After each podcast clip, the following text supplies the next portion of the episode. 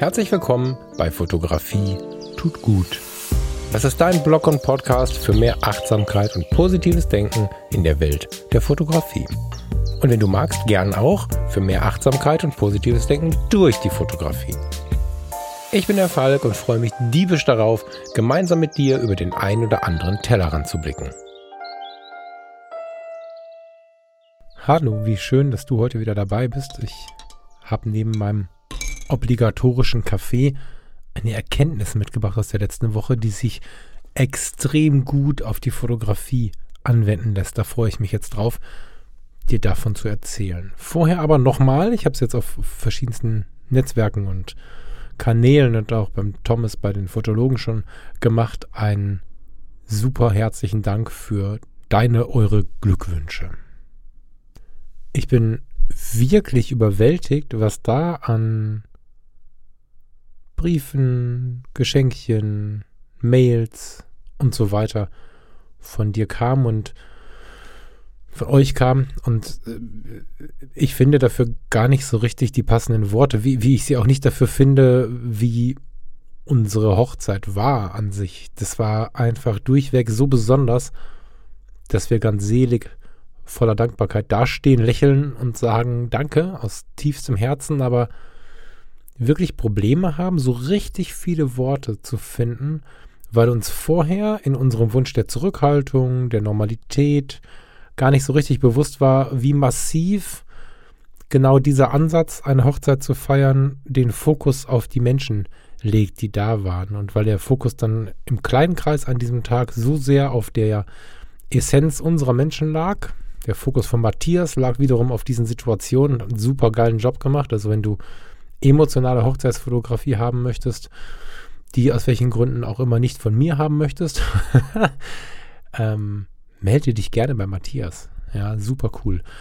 Das war wirklich eine ganz, ganz besondere Erfahrung und dieser Fokus auf den Menschen, die da waren, hat gleichermaßen aber auch, wenn Nachrichten von euch reinkamen, den Fokus so sehr mit ganz viel Dankbarkeit gespickt auf diese Community gelegt. Das war besonders. Wirklich, wirklich besonders hm, hat ein bisschen das Problem, tja, verstärkt, was in meinen Postfächern los ist. Ich hatte mir vor der Hochzeit, naiverweise, ich habe einfach nicht nachgedacht. Ich habe vor der Hochzeit gesagt, okay, jetzt war so viel los, du hast es wahrscheinlich mitbekommen. Ich habe es ja nun auf vielen Kanälen schon breitgetreten, was vorher mit meiner Mom so war und so, weil ich einfach das Gefühl hatte, dass das anderen Menschen auch helfen kann, da mal offen drüber zu sprechen. Nun, in diesem Wusel habe ich gesagt, lässt dir die Nachrichten, die jetzt so gekommen sind, noch mal eine Woche liegen und dann machst du das nach der Hochzeit. Dass da aber eine hoch dreistellige Zahl an Glückwünschen kommt, da habe ich einfach nicht drüber nachgedacht.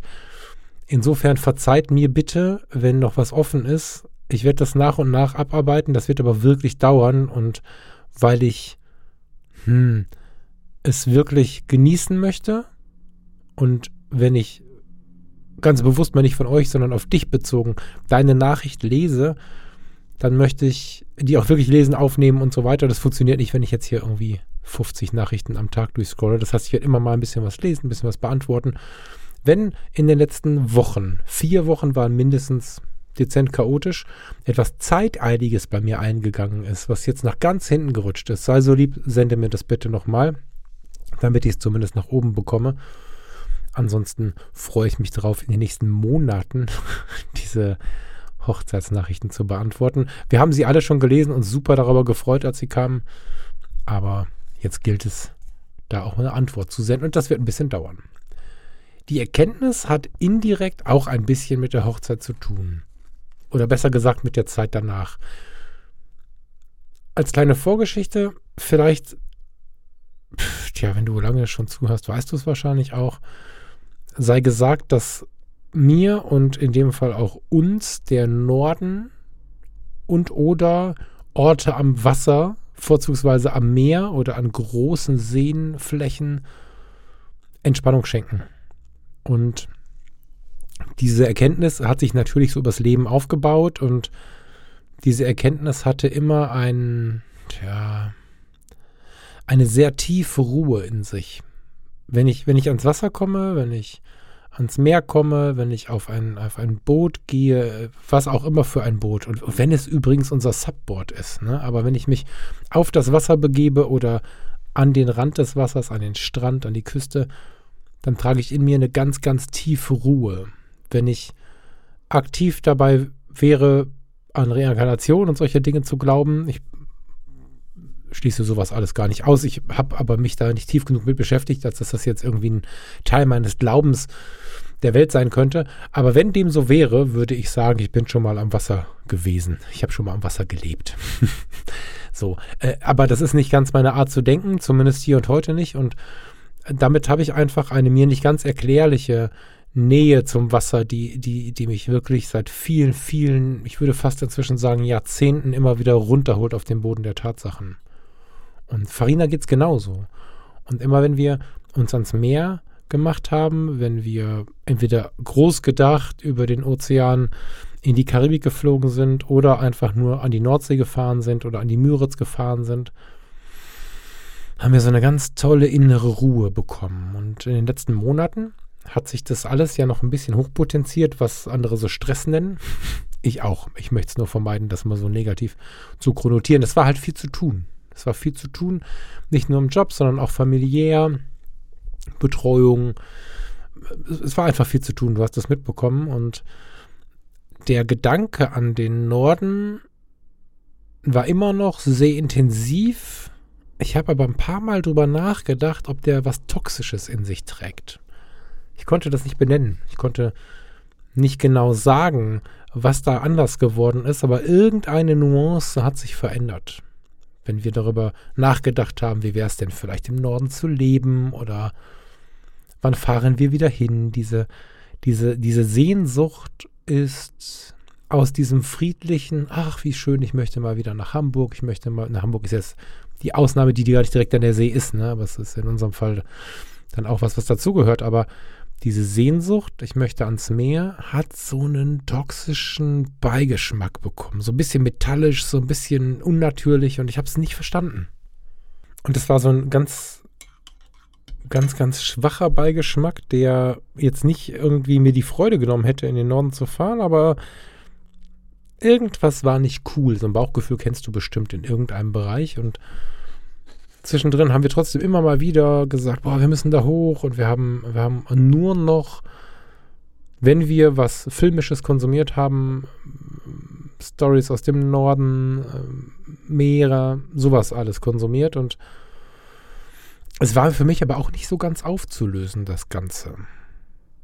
Und dann war diese Hochzeit und diese Hochzeit war, ich habe es gerade schon mal gesagt, so sehr nach unserem, nach unserer Person, nach unser, unserem, unserer Art zu sein als Paar auch ähm, von unseren Freunden gestrickt worden, dass wir sagen können, wir hatten, glaube ich, noch nie so ein schönes Familienfest. Nee, wir waren weniger, aber wir hatten noch nie so ein schönes Familienfest, weil wir einfach sein durften, wie wir sind. Und weil alles so intensiv auf den Personen, also weil der Blick so intensiv auf den Personen lag, die da waren und auf der Verbindung zwischen diesen Personen. Das trifft es, glaube ich, ganz gut. Und dann sind wir am Abend ins Auto gestiegen haben uns wochenlang darauf gefreut, dass wir dann wieder in unseren Norden fahren. Wir sind diesmal nicht ganz bis zur Meereskante gefahren, sondern nach Nienburg an der Weser, aber wir hatten ein kleines Hotel mit Blick auf die Weser. Wir hatten Ausflüge nach Bremen und ans Steinhuder Meer geplant.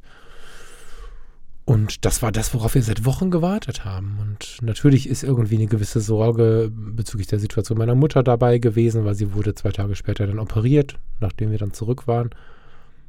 Aber irgendwas war noch. Da war wieder so dieses toxische Gefühl ich konnte es schon wieder nicht einordnen. Und eigentlich war alles schön. Eigentlich hätten wir absolut ausgelassen sein müssen, aber irgendwas war. Und spannenderweise bei uns beiden. Und dann sind wir unsere Wege gefahren und, und kamen im Hotel an und haben nach Kräften die Sache genossen ah, immer wieder gemerkt, nee, irgendwas ist irgendwie mit diesem Norden jetzt gerade. Und dann fiel es uns irgendwann wie Schuppen von den Augen. Während eines Gespräches kam dann so eine Erkenntnis, also das muss, also wenn uns einer von außen beobachtet hat, es war abends, spät abends, am, an so einer kleinen Promenade, kann man das so sagen. Es gibt an der Weser in Nienburg so einen kleinen Weg, so einen total schönen Weg, so eine kleine Allee, die am Abend entsprechend ruhig ist. Von außen betrachtet hätten wir wahrscheinlich geleuchtet vor lauter, vor lauter Erleuchtung in uns, keine Ahnung. Also wir haben wir, wirklich, das ist uns wie die, wie die Schuppen von den Augen gefallen. Woran das jetzt liegt, woran das lag, dass wir so, so toxisch vorher irgendwie gefühlt haben, also woher dieser Beigeschmack kam und auch woher unsere gedrückte Stimmung kam. Wir sind, nein, anders angefangen. Am Anfang war es so, dass wir uns sehr darüber gefreut haben, dass wir beide gleich ticken, am Meer ankommen und noch ein bisschen mehr runterfahren. Noch ein bisschen mehr runterfahren hat aber unsere Grundsituation auch ganz gut beschrieben. Wir waren nicht im totalen Weltuntergangsstress, sondern es war irgendwie viel zu tun. Wir waren arbeiten, wir haben unsere Dinge getan sind dann ans Meer gefahren und hatten dann noch mal mehr so ein zufriedenes Ankommen. So eine, so eine ganz schöne Art und Weise, noch ruhiger zu werden, haben wir am Meer gelernt oder wieder verfestigt oder vielleicht auch als Paar dann gelernt, weil jeder für sich hatte das schon in sich. Und in den letzten Monaten, vielleicht sogar eins, zwei Jahren, ist dieses Thema um Stress, Sorge doch schon sehr stark hochpotenziert worden. Sowohl beruflicher Natur als auch äh, auf die Frage der Zukunftsplanung, als auch auf die Situation meiner Mom und so ist das alles immer mehr und mehr geworden. Der Druck stieg an und der Druck stieg an und wir haben es wohl geschafft, uns hier unsere Inseln zu schaffen, unsere Ruhepunkte zu schaffen. Aber das Grundlevel war sehr, sehr hoch. Sodass wir, und jetzt kommt die Erkenntnis, immer mehr diese innere Ruhe, die wir am Meer noch mal tiefer empfunden haben in der Vergangenheit, zu so einem Fluchtpunkt gemacht haben. Das heißt, wir sind in Gedanken oder auch physisch nicht mehr ans Meer gefahren und haben dort ganz authentisch durchgeatmet, uns gefreut, dass wir da sind, die innere Ruhe noch mal verfeinert, noch mehr von uns gespürt, sondern wir sind fast entweder in Gedanken oder real hochgehetzt, um vor dem zu flüchten, was hier alles ja, hinter uns, aber auch vor uns lag. Es war die ganze Zeit über klar, dass nicht nur der Stress hinter uns liegt, sondern dass vor uns auch noch ein großer Berg steht und wir sind immer mehr geflüchtet, immer mehr aus der Situation, die nicht cool war, abgehauen quasi in den hohen Norden, ans Meer, an die Seen. Das war bis jetzt auch schön und hat sich für uns auch cool angefühlt, weil es wirklich genau das gleiche gemacht hat. Also der hohe Norden hat nichts, das ist gleich wichtig für diese Gleichung, die ich aufstelle. Der hohe Norden hat mit oder ohne Stress uns nicht weniger oder mehr gebracht, sondern es war einfach immer dieses stetige, ich komme damit zur Ruhe. Der Beigeschmack lag an etwas anderem, nämlich an der Tatsache, dass wir immer geflüchtet sind. Und da es immer gleich war in den letzten Monaten, ob wir jetzt einen Film über den Norden angemacht haben oder uns tatsächlich in die, ins Auto gesetzt haben und mal hingefahren sind, es war immer der gleiche Modus. Wir sind geflüchtet, um da oben irgendwie mal durchzuatmen, um da oben mal Luft zu bekommen. Das war so unsere Wasseroberfläche, um einfach mal durchzuatmen, um mal wieder Luft zu bekommen. Und jetzt war es ja so, dass wir nach langer, langer Zeit mal wieder die Situation hatten, dass alles cool war. Sonst ist immer viel Stress gewesen, viele Aufgaben gewesen. Und jetzt hatten wir diese Hochzeit und hatten eine ganz innige Zeit mit unseren Leuten. Die ist immer innig, aber die hat alles andere überstrahlt. Es gab diese tiefen Sorgen für einen Tag lang nicht mehr. Und selbst wenn es sie gegeben hat, hätte, wurde uns nochmal ganz intensiv vor Augen geführt, wie viele tolle Menschen wir haben und wie gesund dieses Verhältnis zu denen eigentlich ist. Und dann sind wir aus dieser Situation in den Norden geflüchtet. Das heißt, wir haben eine schöne Situation, eine Situation, wie sie genau genommen ja immer sein sollte, verlassen, um in eine Welt zu fahren, die uns zwar runterholt, wenn wir Zeit haben und sie genießen, in der wir aber auch fremd sind. Wir sind aus total warmer Umgebung und den innigsten Menschen, die wir haben, die engsten Freunde und die engste Familie, sind wir in die Fremde gefahren.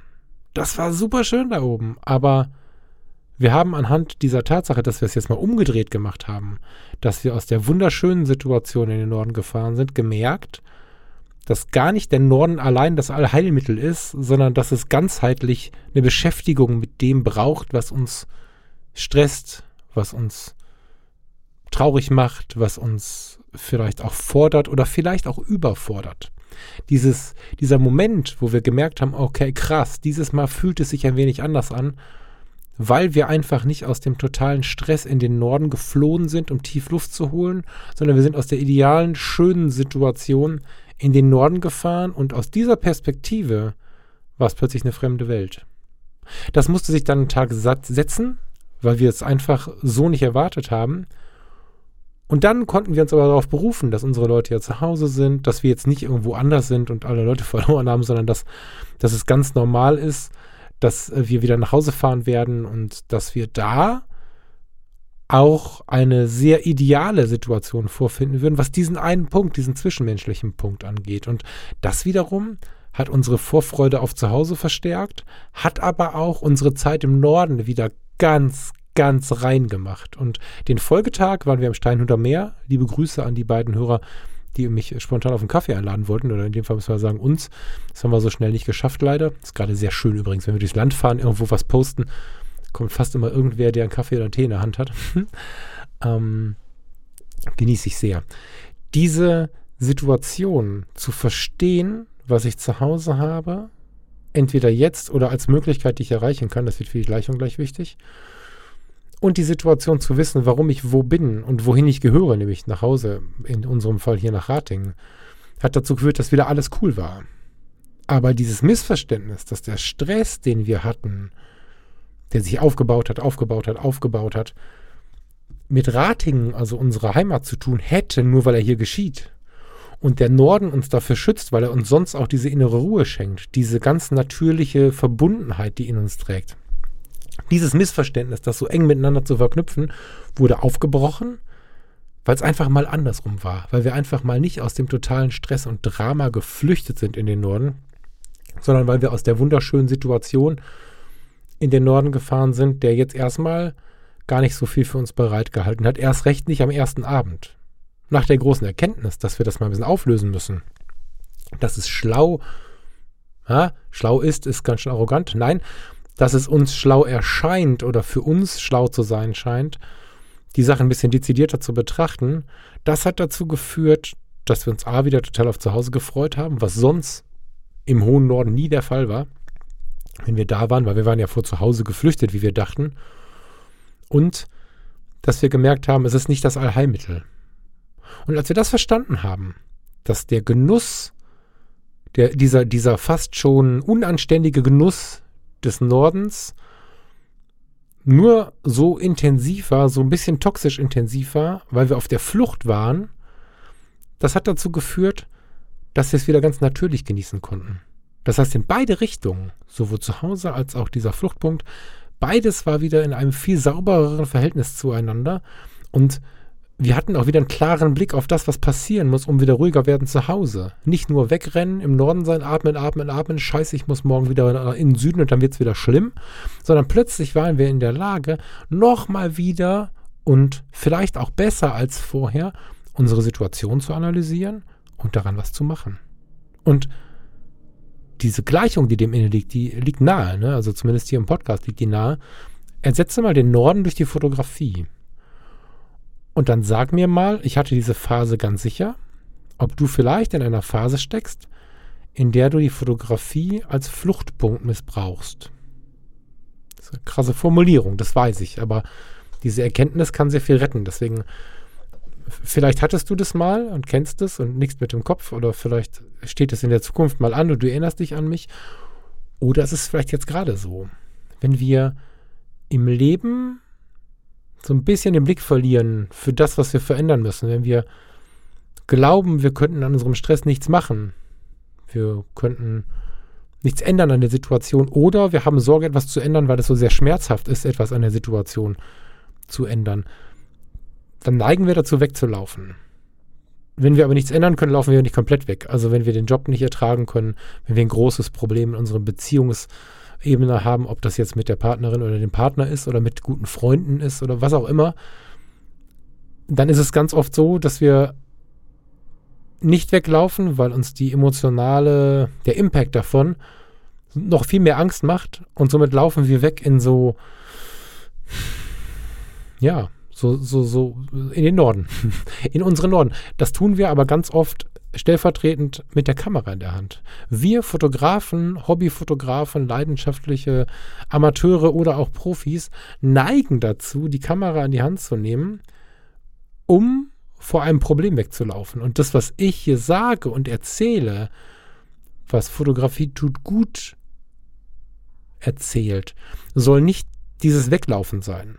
Das ist quasi das gleiche Missverständnis.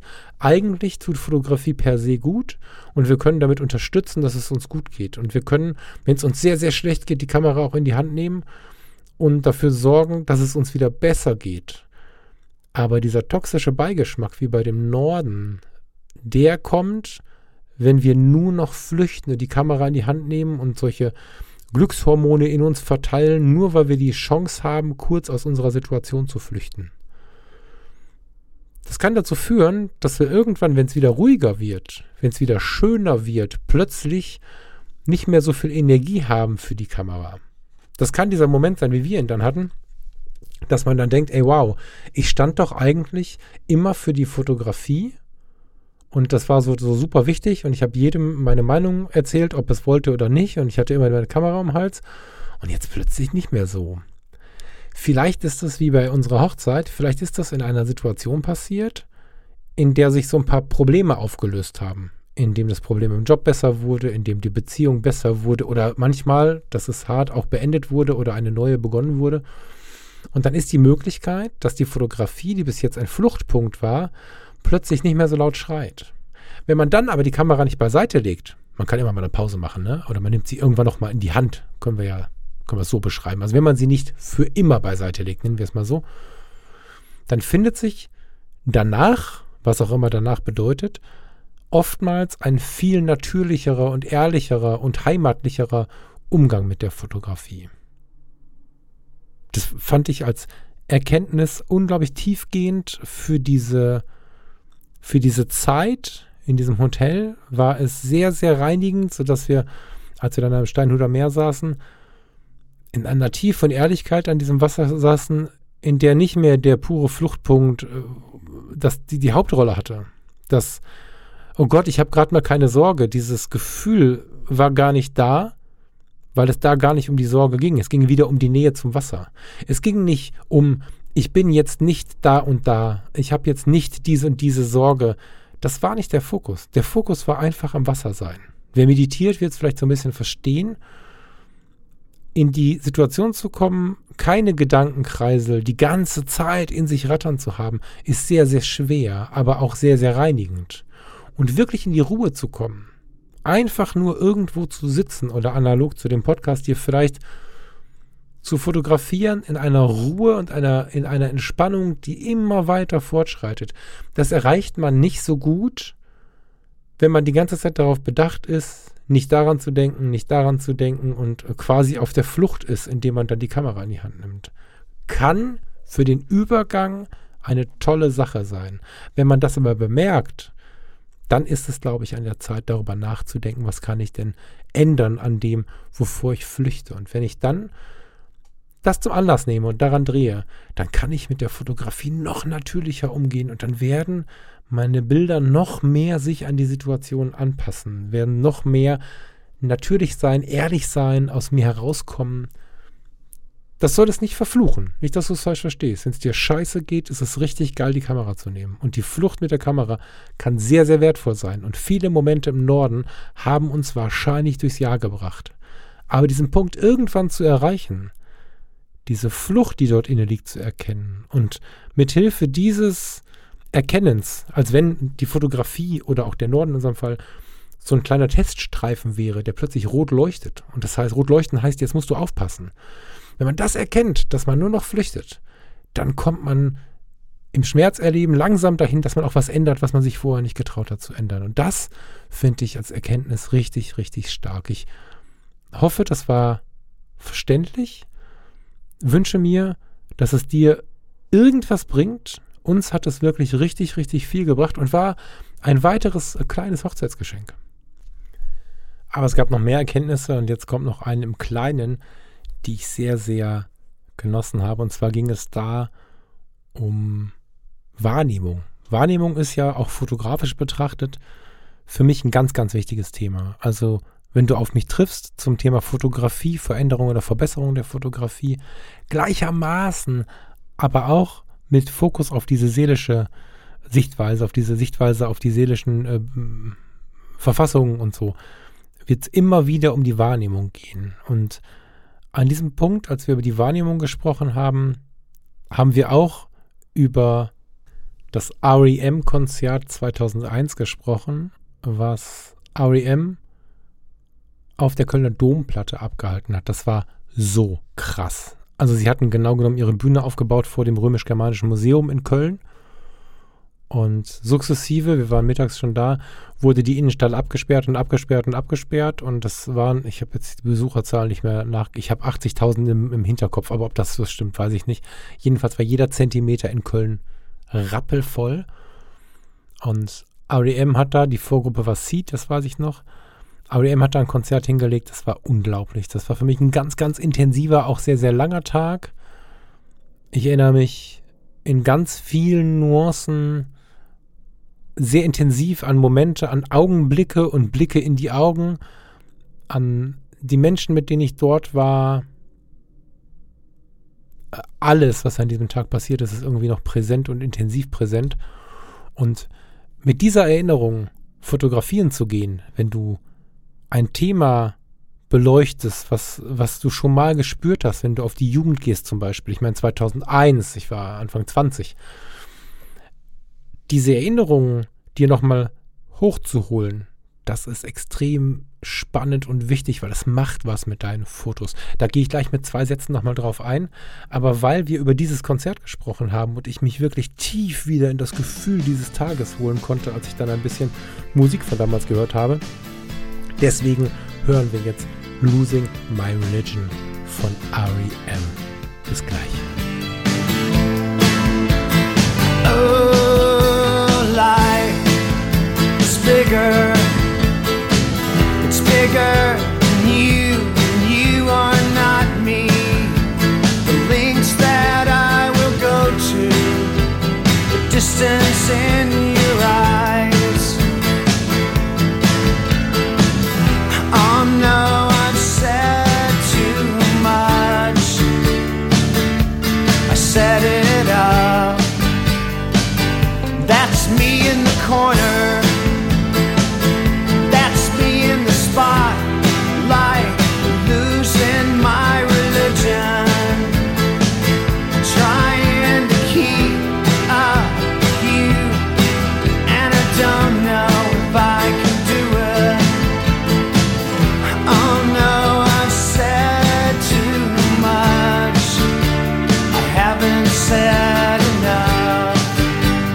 thought that I heard you laughing. I thought that I heard you sing. I think I thought I saw you try. Every whisper every waking hour I'm choosing my confessions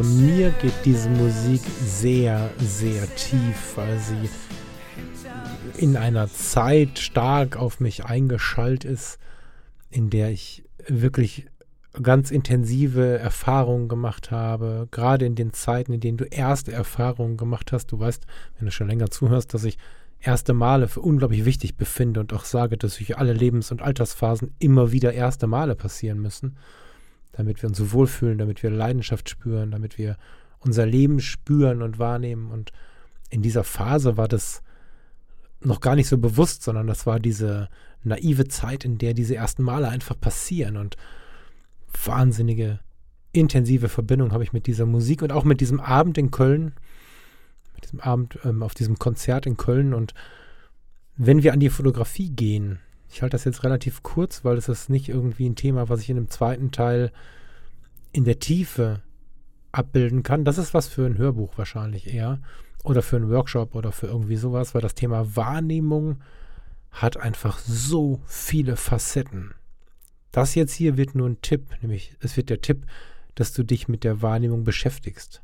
Entweder, wenn ich es im Winter irgendwann auf die Reihe bekommen habe, tatsächlich ein Hörbuch dafür zu machen, oder auch völlig Freestyle jetzt mal im Internet. Es gibt äh, eine ganz tolle Ausgabe der Psychologie heute. Ich weiß nicht, ob die noch verfügbar ist, das müsstest du mal googeln, aber die Wahrnehmung, vielleicht auch losgelöst von der Fotografie, es muss nicht immer in Verbindung mit der Fotografie ähm, konsumiert werden, wie ich finde, um es auf die Fotografie zu beziehen. Das Thema Wahrnehmung ist unglaublich breit und wenn du etwas abbilden möchtest, wenn du zum Beispiel nach den jungen Menschen suchst, nach den jungen Wilden suchst, dass du so eine Story aus dieser Zeit erzählen möchtest, dann ist es sehr, sehr gut und ratsam, dass du dich erstmal an dich selbst erinnerst. Wenn du Dirty Dancing, den Style von Dirty Dancing, von diesem Film nachbilden möchtest, weil du vielleicht jemanden kennst, der einen alten Buick hat und vielleicht kennst du auch, war es ein anderes amerikanisches Auto, however, wenn du jemanden kennst, der diese Klamotten aus dieser Zeit vielleicht gerne trägt oder so, dann geh nicht nur hin und fotografiere das alte Auto mit dem jungen Menschen und den alten Klamotten, sondern hol dich in dieses Gefühl. Das heißt auf der einen Seite Dirty Dancing schauen in dem Fall, aber das heißt auch ins eigene Gefühl zurückgehen. Wie hättest du dich gefühlt, wenn du in dieser Situation den Sommer verlebt hättest? Auf der einen Seite deine Eltern, die nach dir schauen, auf der anderen Seite der Schwarm, vielleicht sogar die Liebe, die Leidenschaft und dieses Hin- und Hergerissen sein, dieses Gefühl der unerfüllten Liebe, dieses Gefühl, nur für den Moment im Genuss sein zu können, genau wissend, dass das nichts für die Ewigkeit sein kann.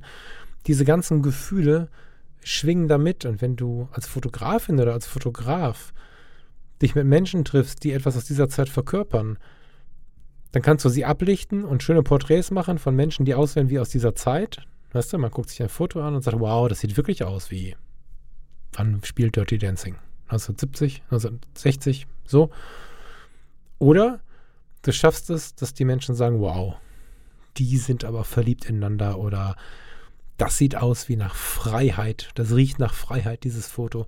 Und diesen feinen Unterschied, den erschaffst du oftmals, indem du es vorher selber spürst.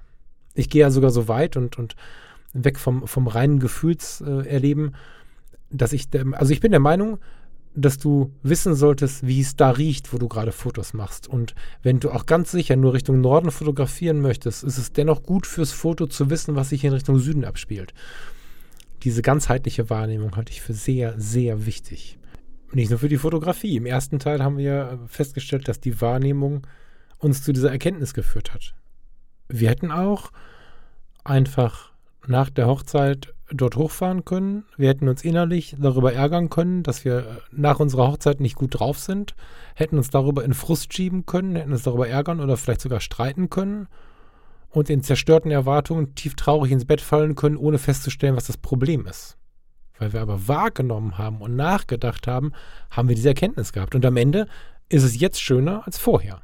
Das heißt, auch wenn der eine Tag nicht so ganz so brillant war am Ende, nachdem er am Anfang der traumhafteste Tag überhaupt war, ist es dennoch am Ende besser. Und diese Wahrnehmung, die, die breitet sich über diese Welt der Fotografie aus und ist meiner Meinung nach einer der wichtigsten Punkte. Am Ende rede ich ja viel von Achtsamkeit, Aufmerksamkeit. All das ist natürlich eine Art der Wahrnehmung. Und nicht nur auf das Foto bezogen. Also ein Gefühl zu übertragen, zu wissen, was möchte ich denn jetzt hier fotografieren oder wie möchte ich es fotografieren. Nicht nur dafür ist es wichtig, wie man wahrnimmt oder sich auch in eine tja, Gefühlssituation hinein zu versetzen, sondern auch für das eigentliche Fotografieren an sich. Ich habe gerade mit Thomas Jones über verschiedene Kameras gesprochen und über diesen fotografischen Prozess haben wir auch nochmal gesprochen mit Blick auf sein neues iPhone 12, äh, 13. Mit Blick auf sein neues iPhone 13. Und wenn man was Neues hat, dann freut man sich, ist erstmal begeistert. Und so sprachen wir über den Reiz der iPhone-Fotografie. das iPhone, es ist nicht wichtig, ob es ein Apple ist, ein Samsung ist, über den Reiz der Smartphone-Fotografie. Du hast es dabei, die Qualität ist inzwischen wahnsinnig gut, selbst bei günstigen Geräten ist die Qualität zumindest erstaunlich gut. Und du kannst natürlich mit dem iPhone sehr, sehr viele tolle Bilder machen. Es macht nicht mehr viel Sinn, ganz klassische Kompaktkameras zu benutzen. Deswegen werden sie auch kaum noch verkauft, kaum noch hergestellt. Aber es gibt einfach, und da brauchen wir wieder unsere Wahrnehmung, verschiedene Lebensphasen und Einsatzsituationen, in denen wir zur Kamera greifen oder zum iPhone greifen. Das heißt, für all diese Dinge gibt es keine klassische Lösung im Sinne von das Beste ist dies oder das Beste ist das. Das versuchen viele Podcasts, viele YouTube-Kanäle, viele Blogs zu suggerieren. Ich habe deine Lösung. Das sind die drei Schritte, um zufriedener zu sein, bessere Fotos zu machen, endlich deine Kamera zu finden. Das geht nicht so einfach. Jemand anderes wird es dir nicht sagen können, wenn du nicht deine eigene Wahrnehmung schärfst. Und wenn wir ganz ehrlich sind, haben entweder andere sie uns häufig abtrainiert oder wir uns selbst, weil Wahrnehmung natürlich auch zu Schmerz führt. Wahrnehmung passiert ganzheitlich und wenn du die Wahrnehmung öffnest, dann siehst du nicht nur die, die dich anschauen, mögen und anhimmeln, du siehst auch die, die dich scheiße finden. Meistens sind es nicht so viele, wie wir vorher fürchten, bevor wir die Wahrnehmung wieder öffnen. Aber es gibt ganz viele Punkte und ganz viele Gründe, die vielleicht auch in unserer Vergangenheit liegen, in unserem eigenen Handeln liegen, warum wir Wahrnehmung eigentlich gar nicht so richtig intensiv wollen. Aber wenn wir es zulassen, dann können wir viel mehr und inniger mit uns, aber auch mit solchen Dingen wie der Fotografie hantieren. Hantieren klingt ein bisschen viereckig, habe ich jetzt gesagt, weil ich jetzt von der Kamera spreche. Das iPhone von Thomas ist in diesem Moment, den er beschrieben hat, richtig und gut. Und dennoch gibt es einen Grund, warum Leute sich zum Beispiel eine Ricoh GR kaufen. Ein Ricoh GR ist so, Anführungsstriche in der Luft, die Street-Fotografie-Kamera. Sehr unauffällig, wenig lackiert, kaum was zu erkennen auf der Kamera, schwarz und schwarz, ganz klein, trotzdem ein APS-C-Sensor. Geiles Gerät und Thomas sagte aber eben in der Aufnahme, in der anderen Aufnahme für die Fotologen, zu Recht, naja, da kann ich auch das iPhone nehmen. Und grundsätzlich hat er recht. Aber ich muss wahrnehmen, weil in der Regel, die meisten von uns sind nicht nur zielorientiert, in ihrer Fotografie, also nicht nur ergebnisorientiert, sondern auch erlebnisorientiert. Und da macht es sehr wohl Sinn, das iPhone in der Tasche zu lassen und zum Beispiel die Ricoh GR einzupacken, um diesen Stempel der Streetfotografie sich auch so ein bisschen aufzusetzen. So, jetzt mache ich Streetfotografie. Was muss Spaß machen? Es gibt Menschen, denen macht das mit dem iPhone Spaß und das ist auch cool. Und ich habe das auch schon mal genossen mit dem iPhone. Alles super, aber ich muss wahrnehmen, in welcher Phase bin ich und wie fühle ich mich gerade. Und die Leute, die die Rico GR nutzen, werden schwerlich damit auskommen, wenn man sagt, nein, nimm halt auch ein iPhone. Sondern vielleicht ist das Ergebnis ähnlich. Kann sein. Ich will gefährliche Aussage. Ähnlich ist ganz bewusst nicht gleich, ne? Aber ähnlich. Genauso ist es mit den größeren Kameras. Jetzt gerade habe ich, vielleicht nehme ich dich in diesen Prozess mal mit rein, mal wieder ein bisschen daran gefeilt, womit ich mich denn wirklich wohlfühle. Da war der liebe Thomas, vielen lieben Dank an der Stelle, der mir die Contax RTS nahegebracht hat. Er hat sie mir hingelegt. Super geil. Danke, Thomas, mit den Worten. Das ist deine Kamera. Die ist viel näher an dem, was du bis jetzt benutzt hast. Und dennoch hat sie diese Welten, für die du dich faszinierst, nämlich auf der einen Seite Canon und auf der anderen Seite Leica, in einer Kamera vereint habe ich voller Neugier und Freude darüber, dass das, dass er so einen wachen Geist oder so einen wachen Blick auf mich hat, habe ich das mal angenommen, habe diese Contax RTS genommen, habe ihr ein 50 mm Objektiv aufgeschraubt und bin losgezogen. Habe angefangen mit ihr zu fotografieren. Bei Falk Frasser.com bei Instagram zum Beispiel das Porträt von meiner Mutter im Krankenhaus oder die Bilder, die ich von Farina oder auch meinem Freund Markus gemacht habe. Die sind alle mit der Contax RTS entstanden und dieses Mal wieder wirklich langsame Fotografieren, den Prozess wirklich als solchen wahrnehmen, nachher entwickeln lassen, muss ich gestehen, aber dann selber scannen. Das hat wirklich was gemacht wieder mit meiner Fotografie. Und dennoch habe ich gemerkt, wahrgenommen, in den meisten Fällen, insbesondere in privaten Momenten, ist das wunder, wunderschön mit dieser Kamera auch nach dieser Geste, ne? aber auch mit dieser Kamera analog zu fotografieren, die Zeit zu haben. 36 Fotos führt dazu, also 36 mögliche Fotos auf dem Film führen dazu, dass du dir mit jedem Foto mehr Mühe gibst. Und jedes Foto, was du nach zwei, drei Tagen vor dir hast, ist viel wertvoller, selbst wenn es unscharf ist, als ähm, ja, 20 aus der digitalen, die knackscharf sind. Und diese Erkenntnis, die, die, die habe ich nur gewonnen, weil ich wieder stark wahrgenommen habe während des Fotografierens, was passiert gerade mit mir und was passiert mit der Fotografie. Und jetzt für diesen Moment war diese analoge Fotografie meine Lösung. Und ergebnisorientiert, naja, also in meinem Fall, wenn ich ergebnisorientiert denke, finde ich es halt auch geiler, weil, weil die analogen Bilder mir, tja, etwas Organischeres, etwas Echteres geben. Sie sind nicht mit einem Sensor gemessen, sondern sie sind ein Abbild. Ja, so irgendwie. Ergebnisorientiert finde ich sie geiler, aber wenn man das jetzt auf die Gesellschaft, auf die breite Masse legen würde, sind sie wahrscheinlich ergebnisorientiert alles andere als gut. Erlebnisorientiert aber extrem wertvoll. Und der Prozess geht weiter. Ich überlege natürlich weiter. Wie, wie kann ich das vielleicht auf die Momente projizieren, in denen ich die Ergebnisse was schneller brauche? Jetzt irgendwie nach einem 24-Stunden-Entwicklungsservice zu suchen oder noch schneller. Es gab mal eine Stunde in Düsseldorf, weiß ich. Hm, Ob es das noch gibt, keine Ahnung halte ich gar nicht für schlau, sondern ich überlege gerade, wie kann ich denn mal mit der Contax losziehen und mal doch mit der EOS R. Ich mache jetzt mein, meine Kamera nicht verkaufen. Die EOS R ist, auch wenn manche Blogs anderes schreiben, eine der besten Kameras, die ich je in der Hand hatte. Und ich fühle mich so zu Hause mit dieser Kamera und habe dann überlegt, wie kann ich denn Teile dieses Prozesses, dass das einzelne Foto diese Wertigkeit hat, wie kann ich das denn übertragen auf die EOS R? Und bei einem relativ modernen Objektiv, welches für einen Autofokus gebaut ist, den Autofokus auszumachen, macht wenig Sinn, macht keinen Spaß. Leute, die noch nie ein manuelles Objektiv, also ein manuell gedachtes Objektiv, was dafür da ist, den Fokus von Hand zu bedienen, wer so ein Objektiv noch nie in der Hand hatte, der versteht vermutlich auch nicht, was die Besonderheit daran ist, weil ein ganz normales Objektiv, also ganz normal ist jedes Objektiv, aber ein ganz normales Autofokus-Objektiv einfach nur ohne Autofokus zu benutzen, ist ziemlich krampfig ein manuell gerechnetes und entwickeltes Objektiv mit einem guten ähm, Fokusring zu bedienen, ist eine ganz andere fotografische Welt. Was liegt also näher, als ein manuelles Objektiv an die EOS R anzuschließen? Ich habe erstmal das Yashica-Objektiv, welches ich auf der Contax habe, benutzt. Das war schon irgendwie ganz cool, aber da war dummerweise dann die Wahrnehmung, die dann nicht so hilfreich ist. Das sieht auf der EOS R einfach kacke aus. das ist einfach, das ist einfach nicht hübsch und es sieht wirklich, also ehrlicherweise, es sieht schlimm aus. Also ich habe das jetzt gerade so krass formuliert, weil, also ich fand es wirklich schlimm und somit war das nicht die Option. Aber es gibt zum Beispiel von Mitacon ein ganz, ganz tolles Objektiv ohne Autofokus mit einem tollen Blendenring, mit einer völlig wahnsinnigen Anfangsblende von 0,95, äh 0.95 0.95.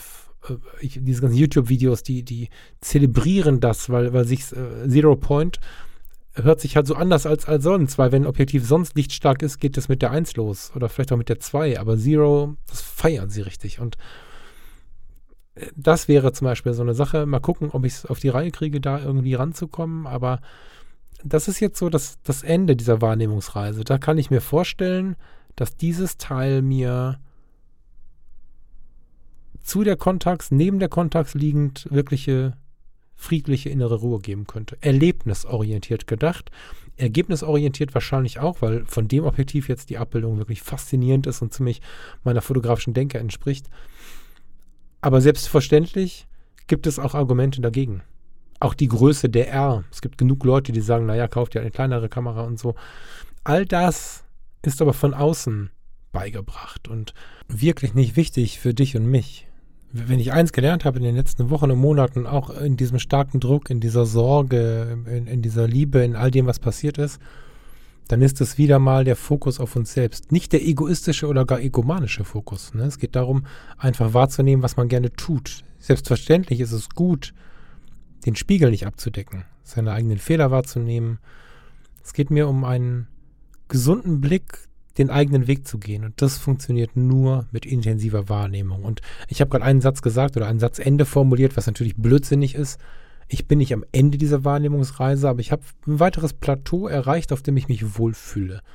Seit Jahren gehe ich immer weiter und überlege, und was passt zu mir und wie kriege ich die Zufriedenheit mehr nach außen. Und Jetzt ist wieder so ein Plateau erreicht, wo ich sage, okay, mit der Contax fühle ich mich unglaublich wohl. Wenn ich jetzt noch die Metacon hinbekomme, also das Objektiv, wäre es noch geiler.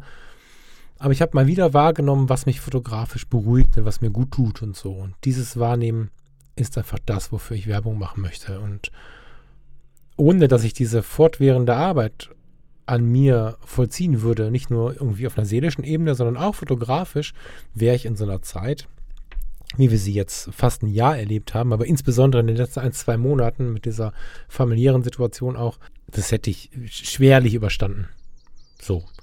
Und da, dafür bin ich sehr, sehr dankbar und deswegen trage ich solche Gedanken auch weiter nach außen. Also heute rankt es sich sehr, sehr viel und sehr, sehr weit um Wahrnehmung, weil man mit der Wahrnehmung einfach Dinge entlarven kann, die einem sonst im Wege stehen, aber auch Dinge eröffnen kann, Geheimnisse lüften kann, auch fotografischer Natur, wie vielleicht ein anderer diese oder jene Emotion herbeigeführt hat beim Betrachten des Bildes. Wahrscheinlich, weil er sie selbst gespürt hat. Und um den Bogen nochmal zurückzuschlagen, auch so entlarvt man zum Beispiel die Situation, einfach nur auf der Flucht zu sein. Das ist nicht fair der Fotografie gegenüber, wenn sie stetig und immer diese Funktion hat. Und es ist uns gegenüber auch nicht fair, wenn wir uns damit quasi so eine... Das ist schon kein Ausgleich mehr, das ist toxisch. Wenn wir uns einfach immer in die Fotografie flüchten, um klarzukommen, um dann wieder in die schlimme Situation zu gehen, sondern die Ausgewogenheit ist hier wichtig. Ich persönlich bin über diese Erkenntnis sehr, sehr dankbar. Bin gespannt, wie es dir und euch geht.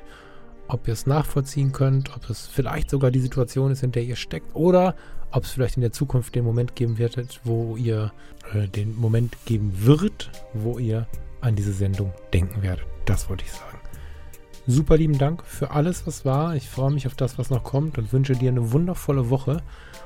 Nimm sie wahr und bring uns ein paar Erkenntnisse mit. Wie immer kannst du bei Fotografie tut gut oder kommen bei Instagram ein bisschen mitdiskutieren. Und jetzt, wenn ich auf Stopp drücke, basteln wir weiter an der kleinen Community von Fotografie tut gut. Vielleicht auch für dich. Bis bald, wenn du magst. Ciao, ciao.